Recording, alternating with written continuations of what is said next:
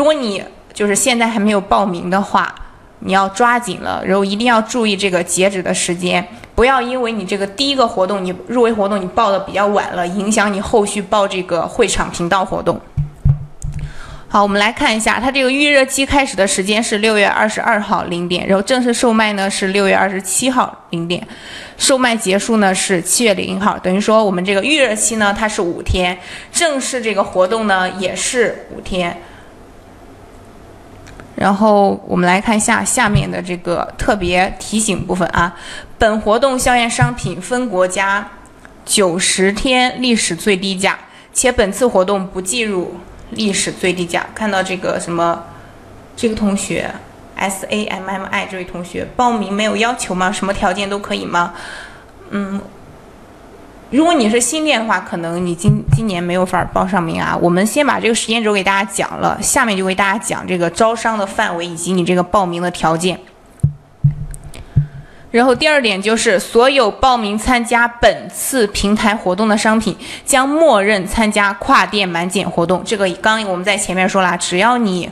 报名参加本次活动这呃活动了，然后你这个商品呢就默认去参加这个跨店满减活动了。你报名之前一定要阅读好这个，不要到时候你觉得你好像出现了折上折的情况。为什么你没有勾选这个跨店满减，怎么参加了呢？其实这个是在咱们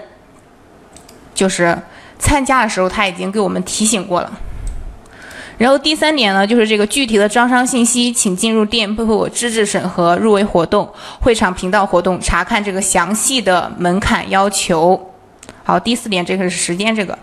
然后第五点，就我刚刚给大家说的，嗯，我们这个入围活动呢，提交成功后三到五天，它会这个审核通过，必须审核通过入围活动的商品，我们才能报名这个会场频道活动。那大家一定要提前规划好这个报名时间，以免你自己呢，因为这个审核错过了最终这个报名时间，最后会很可惜啊。老店但是不包邮哦。我们接着往下看，后面会给大家说这个，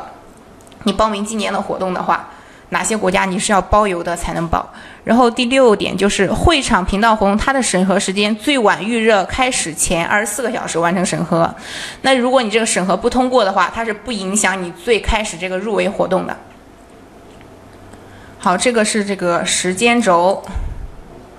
我们把这几个主要的时间再给大家放大一点去看一下，主要这个报名的这个入围活动。跨店满减店铺券招商的时间是五月二十号，然后会场频道活动招商开启的时间是五月二十三号，然后六月十六号呢，这些活动就是招商已经截止了，大家一定要去规划好这个时间再去报名。好，我们接着来看一看这个六幺八大促活动的招商范围。好，刚有同学也问了，就是什么样的条件，嗯，不能报名？我先缩小一点，把这个。不能报名本次活动啊！我们来看一下。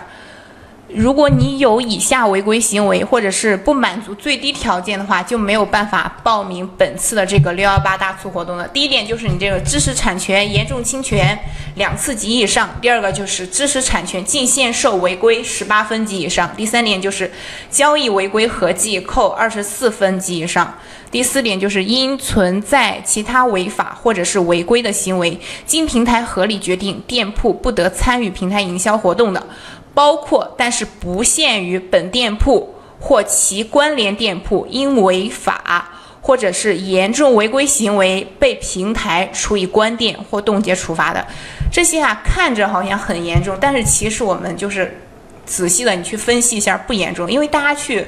开这个店的过程中，一般不会说你这个知识产权你这个净限售违规达到十八分以上的不会扣你这么多的，而且就是这个严重侵权两次以上。这个后台呢，